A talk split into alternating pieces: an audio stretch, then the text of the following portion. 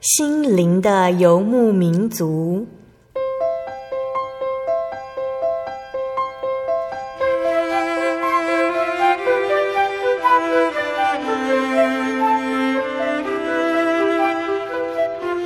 在这个谁都不管谁的后现代社会里，每个人的心灵都是游牧民族。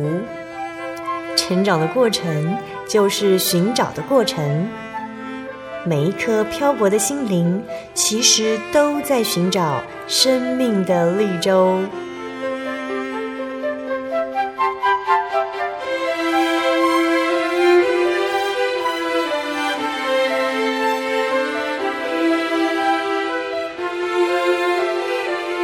本节目由真耶稣教会台湾总会制作，欢迎收听。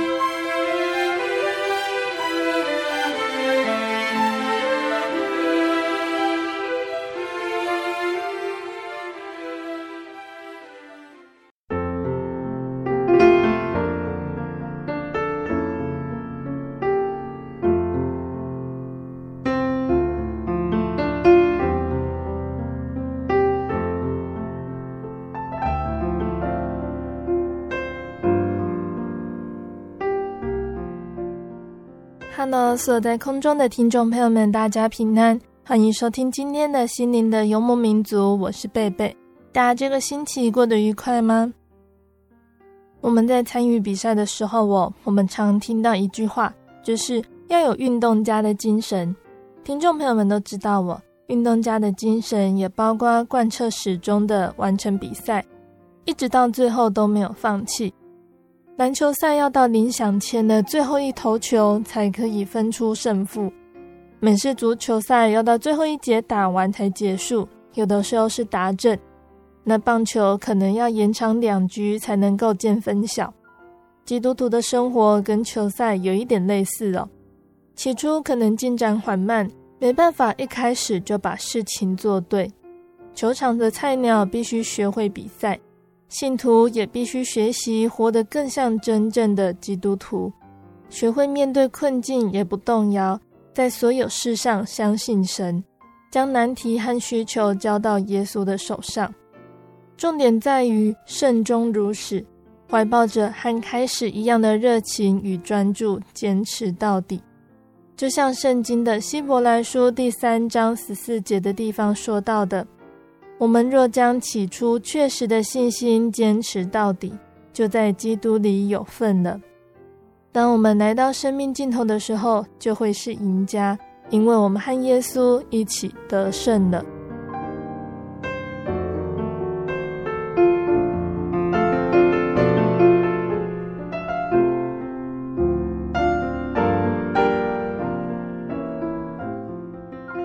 要播出的节目呢，是第一千零四十三集《生活咖啡馆》绘本分享《活了一百万次的猫》。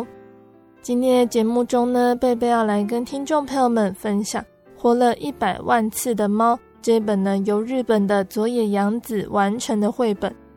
这只活了一百万次、威风凛凛的虎斑猫，不管它是谁的猫，不管它的主人多么爱它，它都活得浑浑噩噩。不知道自己为什么而活。不管虎斑猫的主人们在它死的时候多么伤心欲绝，猫始终不快乐。它感受不到被爱与被尊重，也不懂得怎么去爱别人。直到有一天，它变成了一只谁都不属于、只属于自己的猫。这只虎斑猫到底发生了什么事呢？在这里，贝贝要跟大家卖一个小小的关子。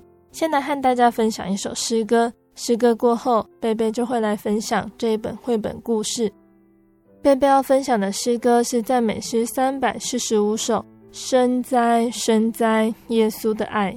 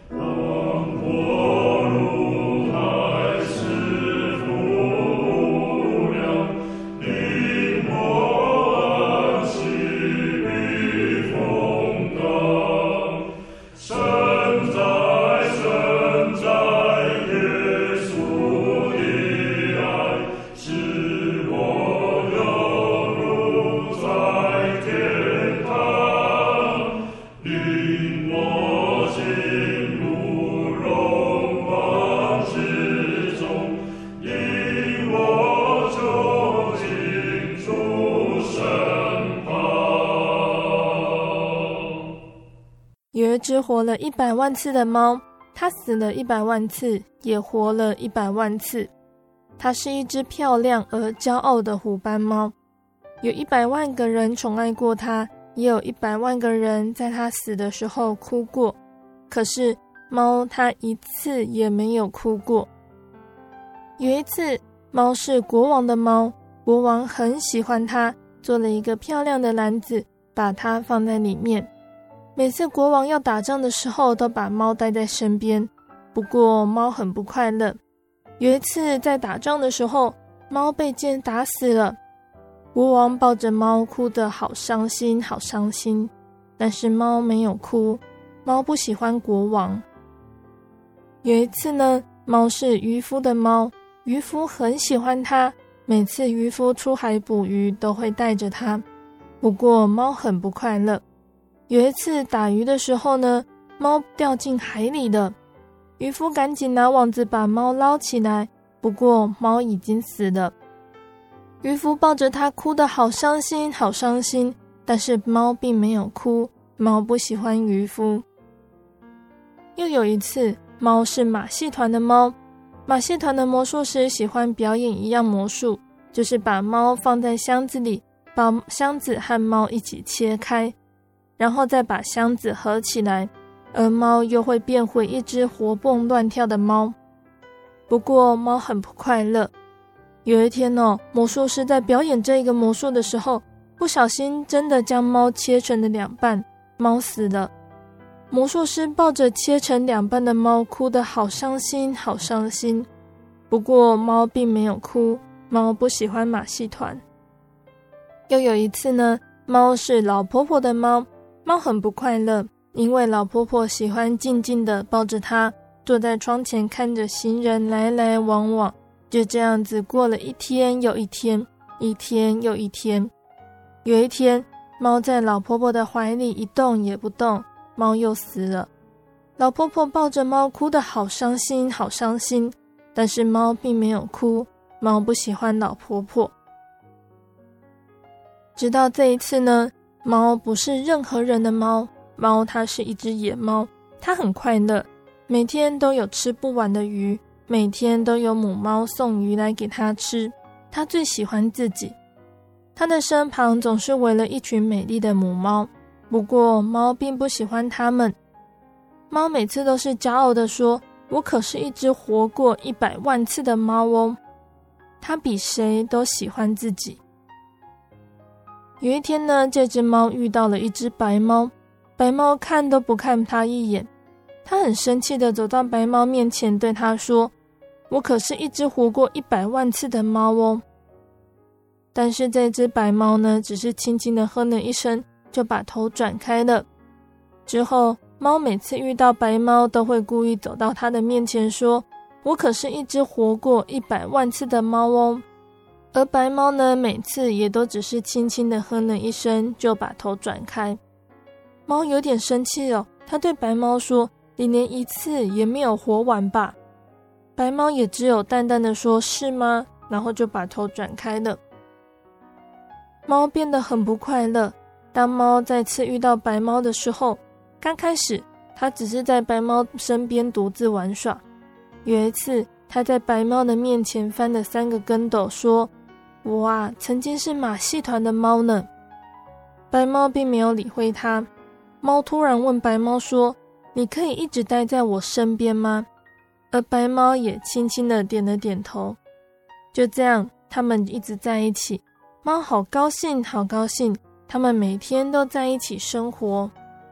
白猫生了好多小猫，猫它再也不说我死过了一百万次的。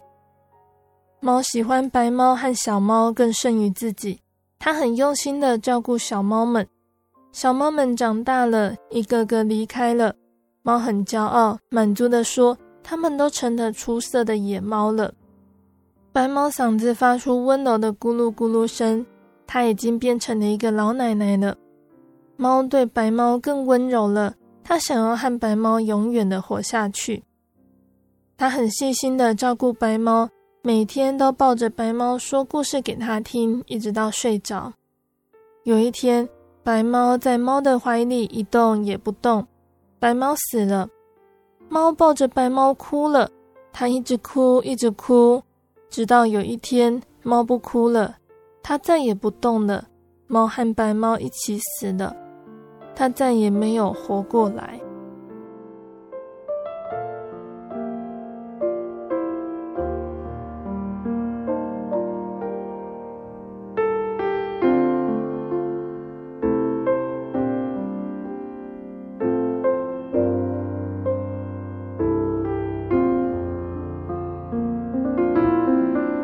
亲爱的听众朋友们，我们的绘本故事就先分享到这里喽。那这本绘本呢，听起来比较难过一些哦。但是从这本绘本里面告诉我们，没有情感的活了一百万次，并不如有爱的活了一辈子。无法体会生命的活了一百万次，更是不如用生命付出爱的一辈子。而每个人都能够体会出生命的价值吗？我想哦，这是并不尽然哦。有的人无法体会出生命的价值，有人不能享受付出生命之爱的感觉。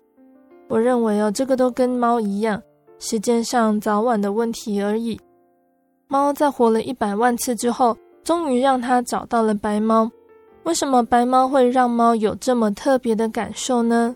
因为白猫终于让猫发现了它生命的价值。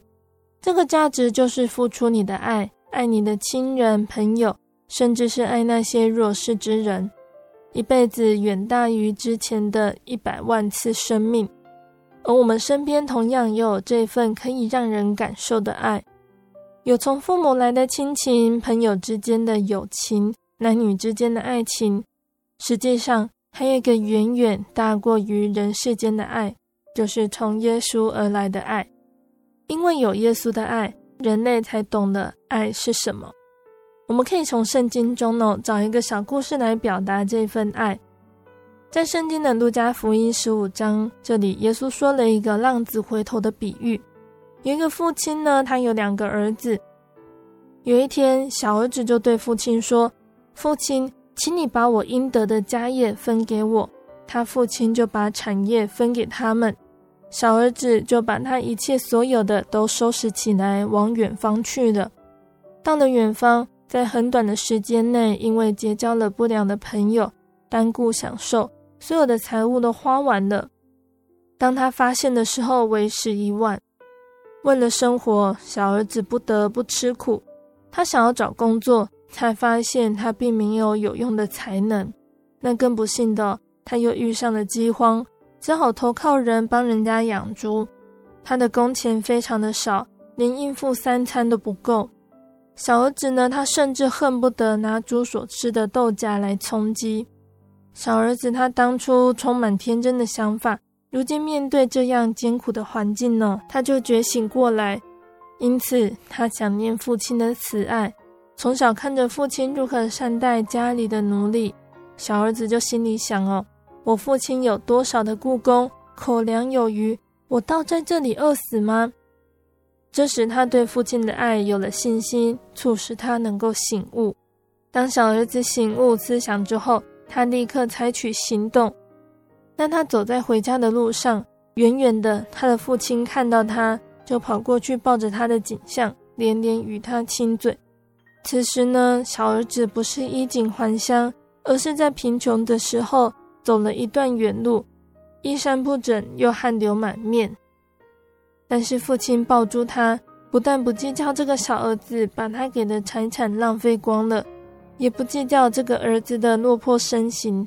父亲完全的赦免接纳，父亲他立刻吩咐我把那上好的袍子快拿出来给他穿，把戒指戴在他指头上，把鞋穿在他脚上，又吩咐说把那肥牛犊牵来宰了，我们可以吃喝快乐，邀请亲戚朋友一起来热烈庆祝。在小儿子一离开的时候，父亲就天天在门口盼望，希望儿子能够平安归来。而我们的神就是这个样子，就像以赛亚先知他说的：“耶和华必然等候，要施恩给你们，必然兴起，好怜悯你们。”耶稣他盼望人人能够悔改，因此每一位基督徒呢，都当体认神的慈爱，追求在神的家中不断的成长，借着真理的引导，保守信仰，只等到耶稣再来的日子。而在圣经中呢，还有另外一个故事可以告诉我们，耶稣对于人们的爱，就像比喻中的父亲一样。即使面对的是要卖耶稣的门徒犹大，耶稣依然爱他到底。但因为犹大仍然执迷不悟，以至于耶稣的这份爱被白白浪费了。刚开始呢，当主耶稣开始要传扬天国福音的时候，他整日祷告，才拣选出十二个门徒。主耶稣拣选犹大哦，绝对不是选他出来卖主耶稣的。主耶稣呢，他用爱来包容犹大和其他使徒们不好的行为。但耶稣派遣他的使徒出去传福音的时候，他也赐给犹大医病赶鬼的权柄。犹大在主耶稣身边待了三年之久，所看到的神迹其实不少。那他也亲自体会了神的全能，这都是主耶稣呢给犹大认识主的机会。也期盼呢，他能够有所改变，成为真正的使徒。在还没有陷入魔鬼网络之前呢，犹大仍然是有能力的使徒哦。可是魔鬼呢，却能够将出卖主耶稣的意思放在犹大的心中，起因是他的贪心。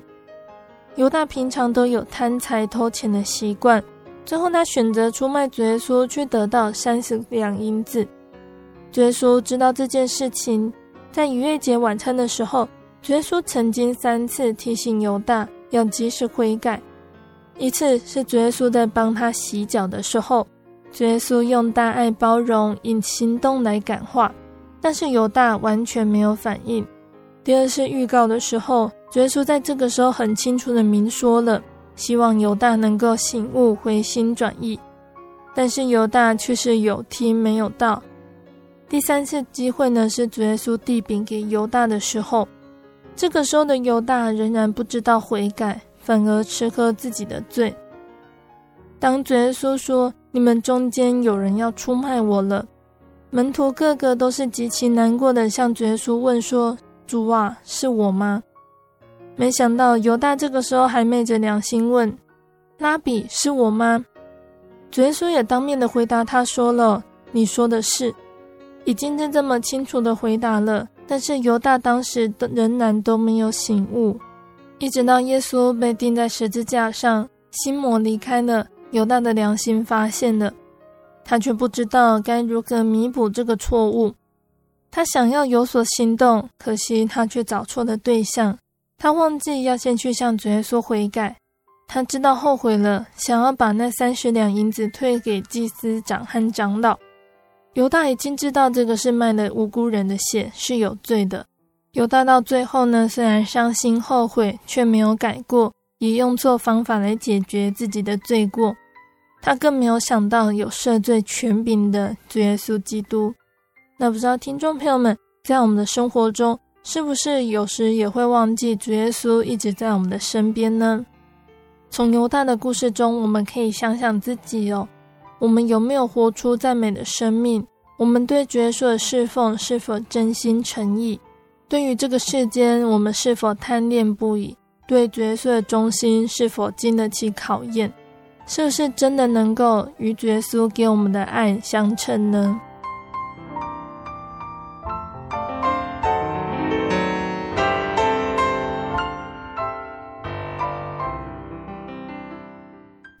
我对圣经的道理好有兴趣哦，可是又不知道怎么入门哎。你可以参加圣经函授课程啊！真的啊？那怎么报名？只要写下姓名、电话、地址，寄到台中邮政六十六支二十一号信箱，很快的，你就会收到第一课的课程了。赶快去寄吧。嗯。圣经函授课程能循序渐进的引导您更了解耶稣基督的福音。得到生命的滋润和来自信仰的力量。本课程完全免费，欢迎来信台中邮政六十六支二十一号信箱，请注明参加函授课程。愿神祝福您。您在街上曾经看过这样的招牌“真耶稣教会”吗？也许您很想，但是却不好意思进来看看。其实我们真的非常欢迎您。下次当您再路过真耶稣教会时，欢迎您进来与我们同享神的恩典。真耶稣教会台中邮政六十六至二十一信箱，欢迎来信，愿您平安。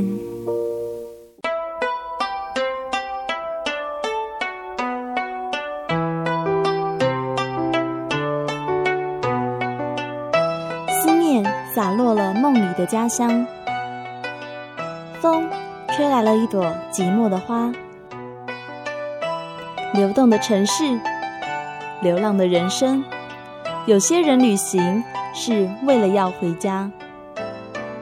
慈爱的天父永远张开他的双臂等候你，回到耶稣的怀抱，这是你永远的家乡。欢迎来到喜信网络家庭，Triple W。点 j o y 点 o r g 点 t w，真耶稣教会为你点亮回家的路。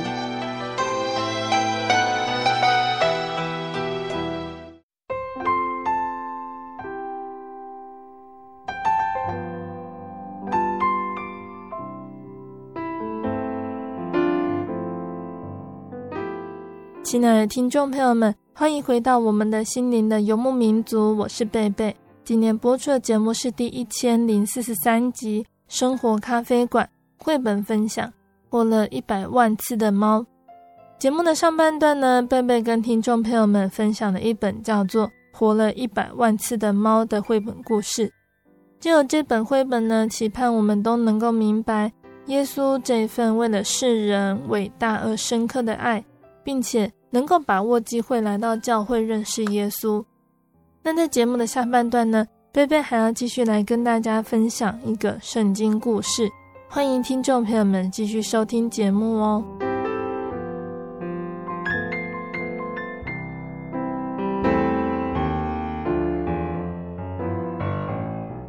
亲爱的听众朋友们，在下半段节目中呢，贝贝要来分享圣经故事哦。那我们之前呢都说到了以色列人他们在旷野里行走了四十年才走到迦南地，在这四十年当中，以色列人他们的旅程充满着恩典和福气，也充满着抱怨和怒气，以至于他们必须行走四十年来学习对真神的信心。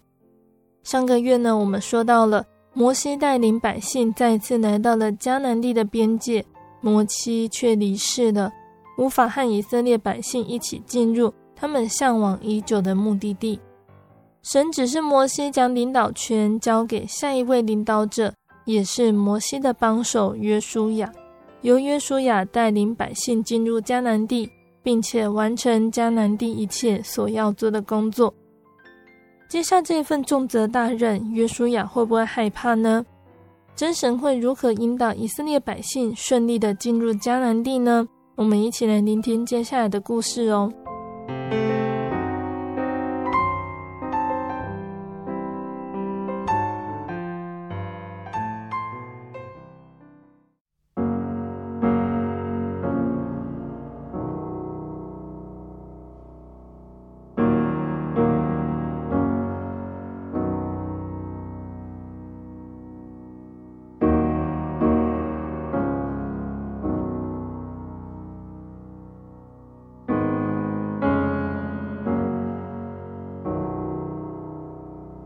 上次我们说到了摩西，他在迦南地的边界拣选了新的领袖，然后他就一去不返。神对约书亚说：“我的仆人摩西死了，现在你必须做好准备，带领百姓进入迦南地。我要整片土地，从南边的沙漠荒地到北边的黎巴嫩山谷，从东边的幼发拉底河到西边的地中海，全赐给你们。”约书亚他的心里犹疑恐惧。自出埃及以来呢，整个旅程中他都是摩西可靠的帮手，但是他没有想过自己能做百姓的领袖。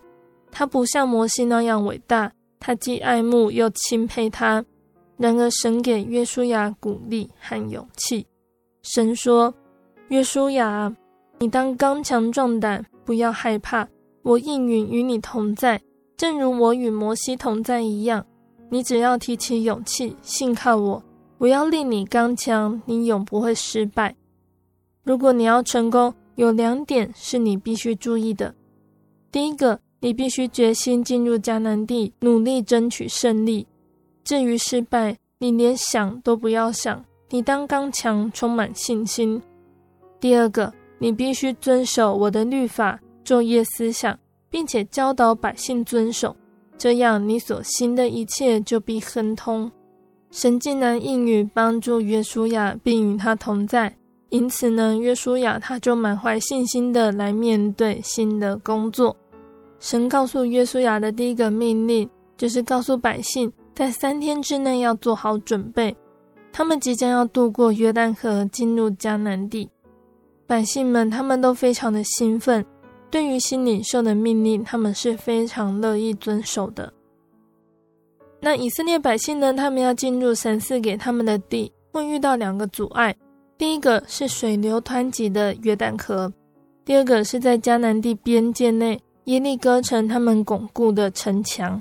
那约书亚呢？他就先派了两个探子进入迦南地去打探，正如摩西在多年前所做的一样，他拣选了两个探子。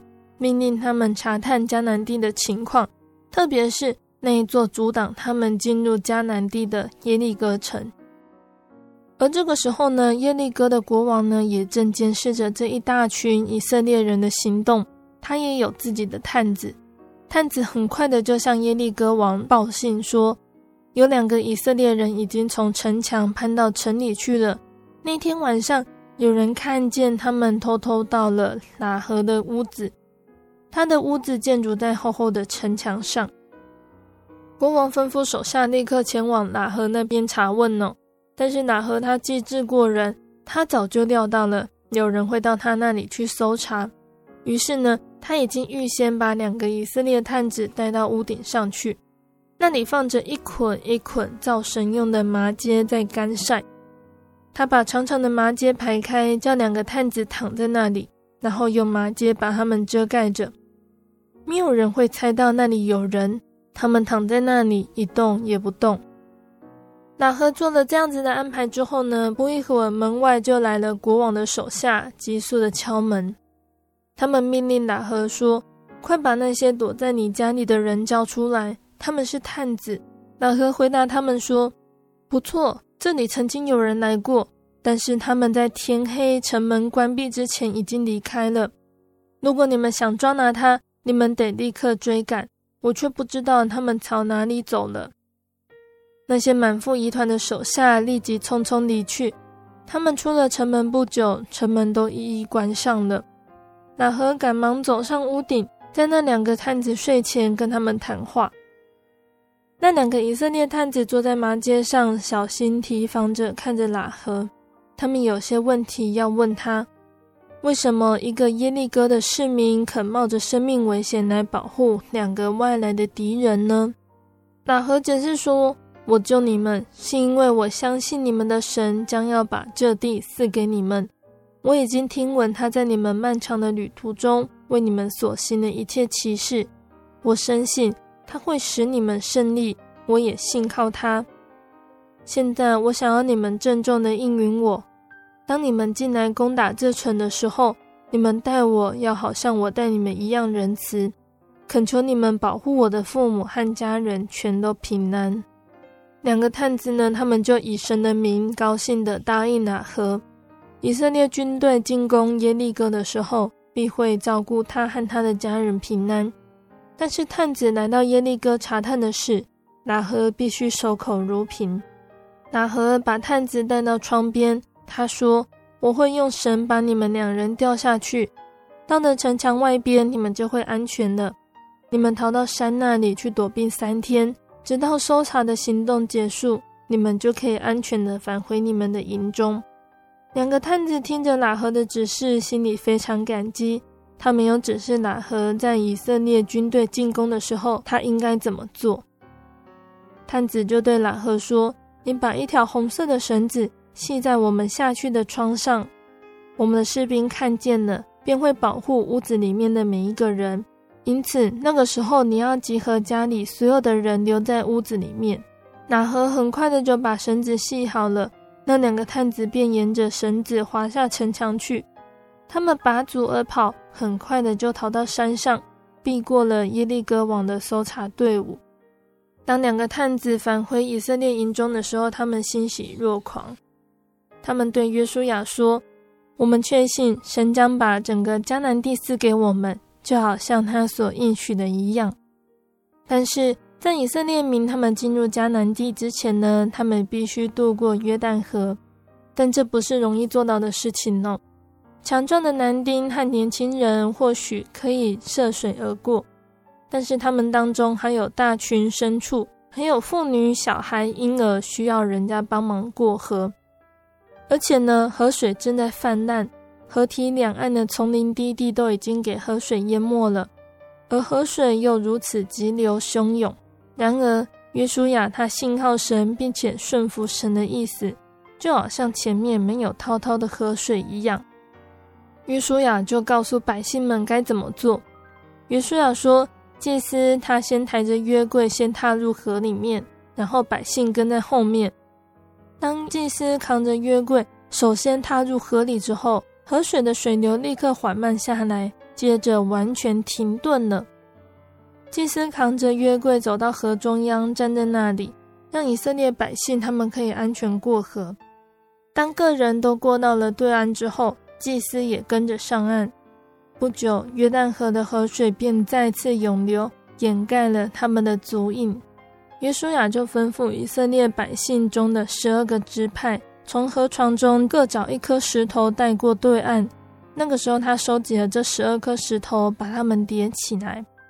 他就对百姓说：“当你们的孩子多年以后问你们这堆石头放在这里代表什么意思，你们就要告诉他们，神为我们所做的这件奇事，他怎样领我们平安的度过约旦河，进入应许之地。”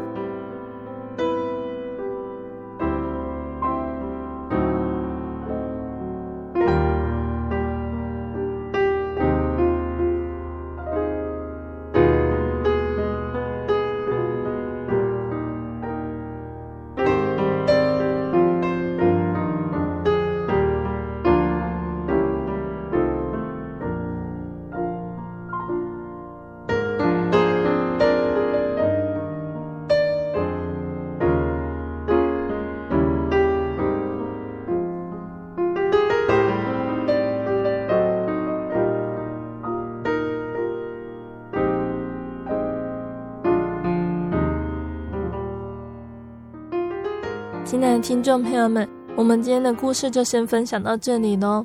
那在今天的故事里面，我们可以跟听众朋友们分享什么样的道理呢？贝贝接下来就来跟大家一起分享哦。那我们今天的圣经故事呢，已经进入了圣经的约书亚记第一章了。但约书亚记第一章呢，这里告诉我们的是要顺服、支持、带领者。摩西逝世以前呢，在以色列百姓面前遵照耶和华神的吩咐，选立他身边得力的助手约书亚，继续带领以色列民进入应许的迦南地。那当初神拣选摩西的时候，摩西是何等害怕推脱。虽然他已经经历四十年的旷野操练，但是摩西仍然一次又一次的需要神显神迹来证明神的同在。又拣选了有口才的亚伦帮助他。而当摩西死了，耶和华亲自晓谕约书亚说：“我的仆人摩西死了，现在你要起来。”约书亚呢，他年少的时候就是在埃及经历奴役的生活，也目睹了神为了拯救百姓所降的十灾。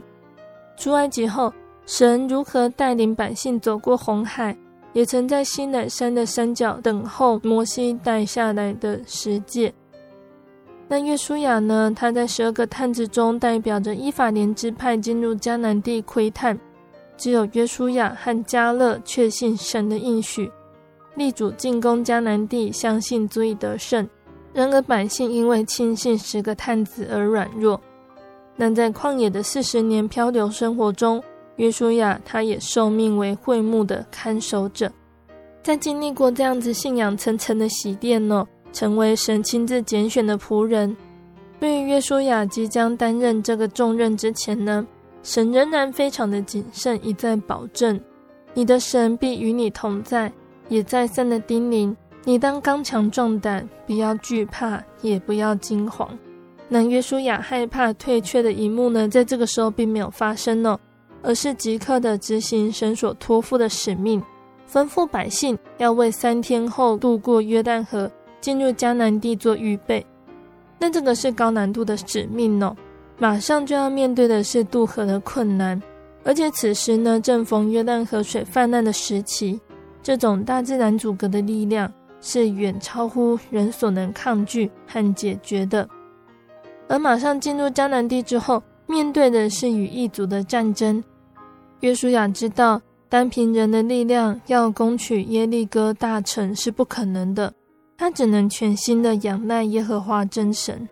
那最令人感动的是，当约书亚吩咐分地在约旦河东的两个半支派的男丁。要他们先一起去帮忙作战的时候，他们并没有自私的体谅四十年来自身的疲惫，也没有只单顾自己的安居，而是深信盼望神的应许，完全顺服支持带领者的安排。他们回答约书亚说：“你所吩咐我们行的，我们都必行；你所差遣我们去的，我们都必去。我们从前在一切事上怎样听从摩西。”现在也必照样听从你。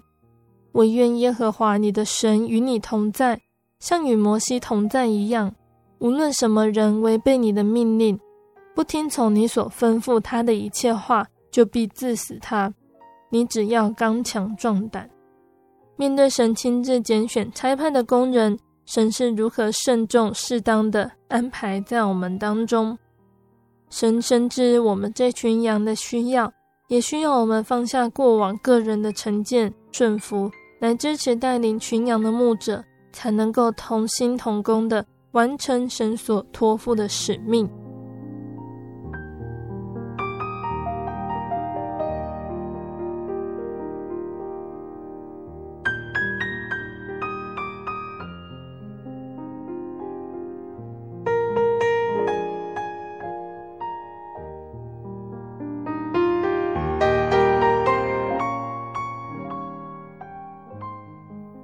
来呢，我们要说到的是约书亚记的第二章，我们要介绍到了在今天的故事里面非常重要的角色，也就是妓女喇合。那圣经中呢，记载了很多奇女子的轶事哦。妓女喇合呢，她无疑是其中最具传奇色彩的女子哦。那如果约书亚记这四个字代表约书亚带领以色列百姓进入迦南定疆界的这段历史，那喇合就是为这段历史揭开序幕的那位奇女子。那大概因为她是妓女的出身，在世人的眼中是社会最底层、最卑贱、最罪恶的职业，她却能被列于耶稣的族谱中，成为少数名字能够列在耶稣的家谱上的女子之一哟。那这样一个身份的冲突性呢，增加了喇合的传奇感。那尽管呢，妓女这个身份带给人的印象是负面的，但是如果呢，我们能不看一个人的出身，而仅仅依据《约书亚记》的第二章对拉合的记载来认识这个人，我们就会发现哦，拉合他其实不仅是智勇双全、机智灵巧、孝顺顾家，还有一颗恰巧窥见神旨意的心哦。拉合愿意隐藏约书亚打发去耶利哥窥探的两个探子。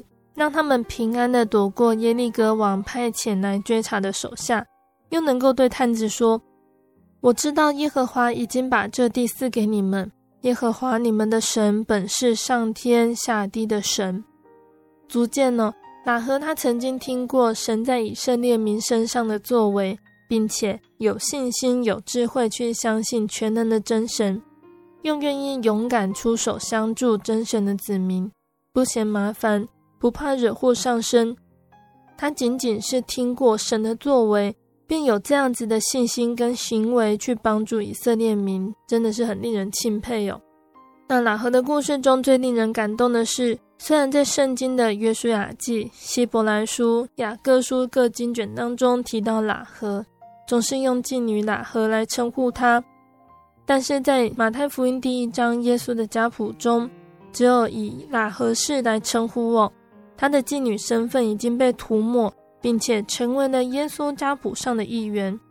由此可见呢，神的恩典与慈爱超越了人们既定的思想与印象，不但接纳了喇合他是外邦人的身份，又涂抹了他曾经为妓女的这个卑贱和罪恶的出身，让他在神国里彻底成为新人，充充分分的显现了神的大爱与恩慈。远远超越人的想象与限制哦。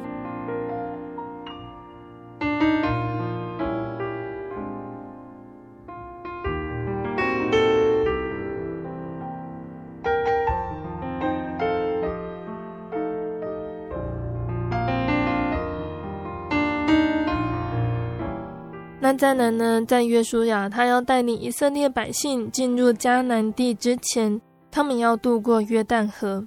如果是我们，你觉得站在约旦河边的约书亚，他会想些什么呢？也许哦，约书亚他想到了四十年前，摩西带领百姓成千上万人走过红海海窗的景象。挡在前面的大海是死路一条，竟然在摩西伸杖的时候分开了。神的大能，神的拯救，显现在分开的红海。当年约书亚感受到的震撼，永远不会忘记。那也许约书亚也想到了当初十二个探子去窥探迦南地的景况，十个没有信心的探子得罪神已经死了，现在全部以色列民中呢，只有约书亚和迦勒进去看过迦南美地，他百分之百确定了那是一块流奶与蜜之地，神的应许，神的赏赐。就在这个大河的对面的。当年他亲眼看过，如今他要亲手领着百姓进去的。也许呢，约书亚还想到了，在这么多年以来，因为不相信神、行邪淫、拜偶像、发怨言而死在旷野的百姓们。这些人因为不信，都不能进到神应许的地方。神的公义、神的审判，就在今天。和他一起站在约旦河的河畔的人当中，也许约书亚又想到了他跟随四十年之久的前辈摩西，已经安息在主的怀里，没有机会进去迦南地。神的工作，神的交代，就从摩西手中传给了他。既然神与摩西同在，行过这么多神迹，神是不是也会与他同在呢？会的。因为神说了，从今日起，我必使你在以色列众人眼前尊大，使他们知道我怎样与摩西同在，也必照样与你同在。那么约书亚他面对这滔滔河水，他还有什么疑虑呢？于是约书亚发下命令，普天下主的约柜必在你们前头过去，到约旦河里。等到普天下主耶和华约柜的祭司把脚站在约旦河水里，约旦河的水就是从上往下流的水，必然断绝，立起成垒。是的，这次过河呢，就像四十年前过红海一样，人的信心经历了试炼，神的大能依然不变。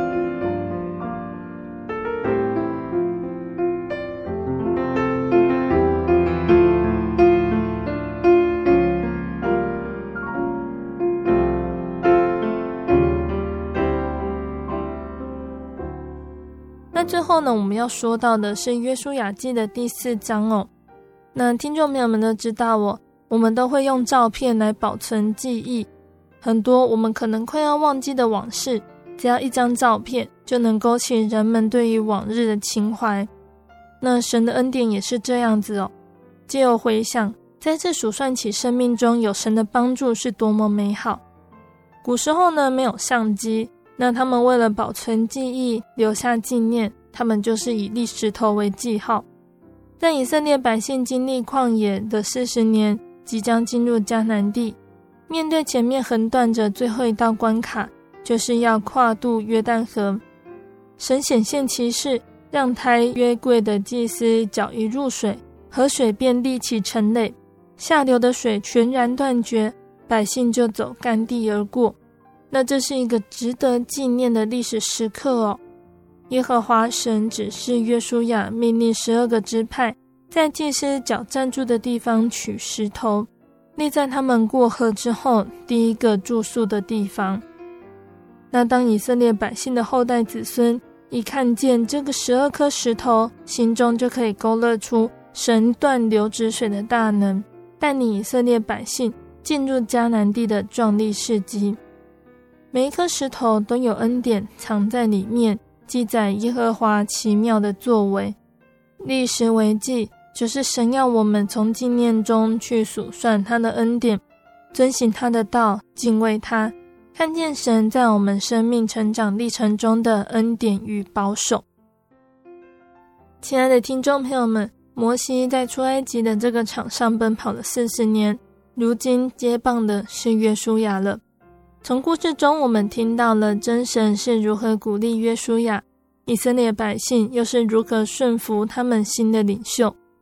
在众人的见证下，他们都见到了真神的伟大神迹，暂停了水流湍急的约旦河，让百姓安然度过。那真的是很奇妙的神迹哦。在下个月的圣经故事里面呢，贝贝要来和听众朋友们分享。故事中，我们也有提到了。约书亚在他们进入迦南地之后，首要攻打的耶利哥城，还有聪明的女子喇合，以色列百姓能不能够顺利的攻城呢？在节目的最后，贝贝要再来跟听众朋友们分享一首好听的诗歌。这首诗歌是赞美诗的三百七十八首，信靠顺服。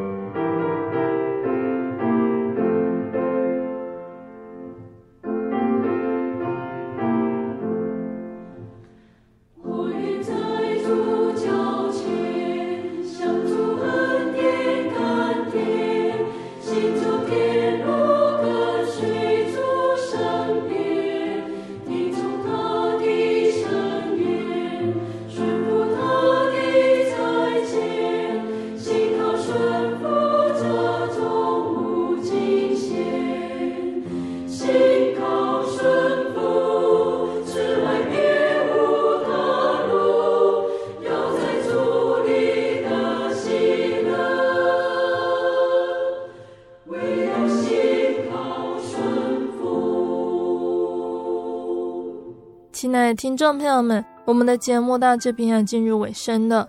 如果你喜欢今天的节目，欢迎来信索取节目 CD。如果你在收听节目之后，想要更了解真耶稣教会和圣经道理，欢迎来信索取圣经函授课程。来信都请寄到台中邮政六十六至二十一号信箱，台中邮政六十六至二十一号信箱，或是传真零四二二四三六九六八零四二二四三六九六八。听众朋友们也可以到你家附近的真耶稣教会认识耶稣。可以上网搜寻喜信网络家庭，查询家里附近的真耶稣教会的聚会时间或地址，或者是智慧型手机下载“我要去教会”这个 APP，就可以找到邻近的真耶稣教会。诚挚的欢迎听众朋友们来到真耶稣教会参加聚会，一起共享主耶稣的恩典。那在这里呢，贝贝要和听众朋友们分享由真耶稣教会宣道处制作。菲利门书房发行的第六张心灵游牧民族创作诗歌专辑《耶稣》在六月一号发行贩售了。那如果听众朋友们想要购买实体专辑 CD，可以到菲利门书房购买。那这次专辑有在网络平台上发行单曲购买下载，可以上 KKBOX、iTunes 等线上音乐平台搜寻哦。谢谢你收听今天的节目，我是贝贝。我们下个星期再见哦。我的心是一只鸟，飞行介于黄昏与破晓，阳光下。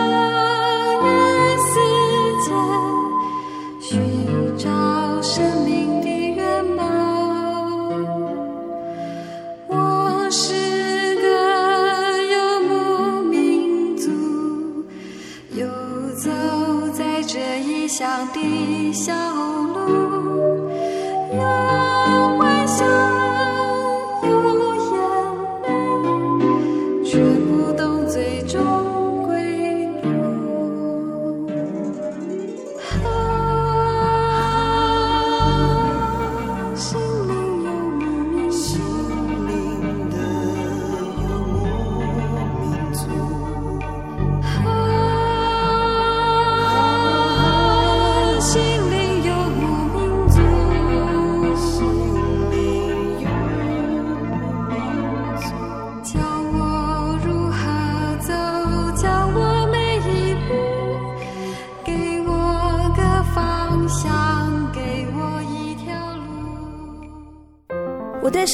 理好有兴趣哦，可是又不知道怎么入门哎。你可以参加圣经函授课程啊！真的啊？那怎么报名？只要写下姓名、电话、地址，寄到台中邮政六十六至二十一号信箱，很快的，你就会收到第一课的课程了。赶快去寄吧。嗯。圣经函授课程能循序渐进的引导您更了解耶稣基督的福音。得到生命的滋润和来自信仰的力量。本课程完全免费，欢迎来信台中邮政六十六支二十一号信箱，请注明参加函授课程。愿神祝福您。您在街上曾经看过这样的招牌“真耶稣教会”吗？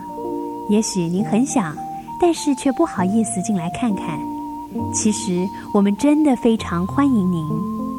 下次当您再路过真耶稣教会时，欢迎您进来与我们同享神的恩典。